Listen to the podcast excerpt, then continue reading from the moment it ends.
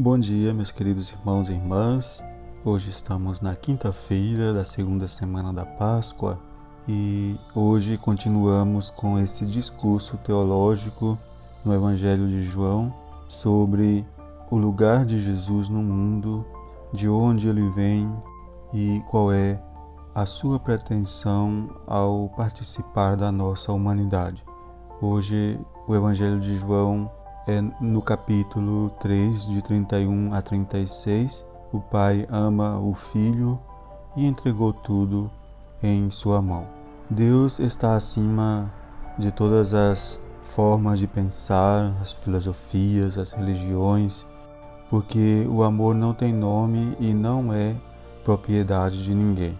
O amor é o Espírito de Deus que tudo absorve, tudo transborda e tudo penetra e Jesus é a testemunha principal desse amor do Pai.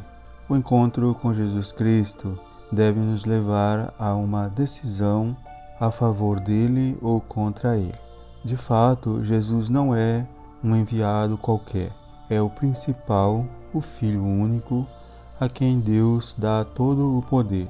Ele diz as palavras do Pai aquele que Deus enviou fala as palavras do Pai e traz em si a força ilimitada da própria vida de Deus, o seu Espírito, porque o Pai lhe dá o Espírito sem medida.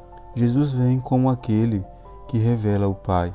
Crer em Cristo é crer em Deus. Recusar Cristo é recusar Deus. Somos convidados a rever nosso relacionamento com Cristo. Nossa decisão a favor de Jesus não se dá somente por pensamentos ou palavras. É na vida concreta que devemos verificar se cremos ou não em Jesus Cristo.